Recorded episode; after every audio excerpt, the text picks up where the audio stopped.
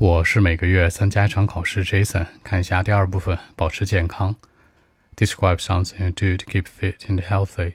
我当时做了一个列表，收集了很多信息，问了身边的大神的朋友，还有呢，在网络当中请教了一些很厉害的人，他们都给了我很多帮助。如何调整饮食，什么能吃，什么不能吃，健康的食材，以及呢，告别麦当劳、肯德基这些垃圾食品。这个列表贴在我的办公桌上面，能够鼓励我，非常非常有效。Actually. Mention about the topic, a paper plan I can say is a thing that I've done to stay fit. It seems quite easy at the beginning, but for me, hard to get eventually.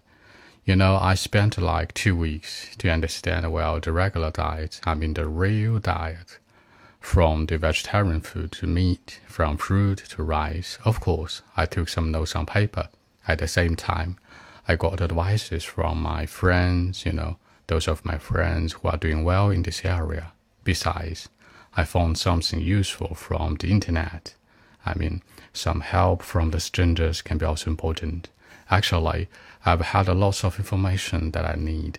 Eventually, I made it. Then uh, I put it on like, like just on my working desk and studying desk. By doing so, I realized the importance of staying healthy, and I can see it almost every day from Monday to Sunday. Because in the past, I was a big fan of junk food like uh, McDonald's or KFC, for example. But now things changed. I say no to all of these bad things. This is why I can say that it helps me to stay fit. I felt like I'm more confident than before on my health, especially after starting my new plan.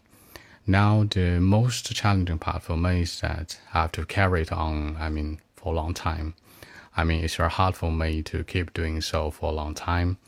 This uh, reliable thing has been with me for a long time, like uh, half a year maybe, and certainly I feel much better and healthier than before. I mean, it works well, so that's it.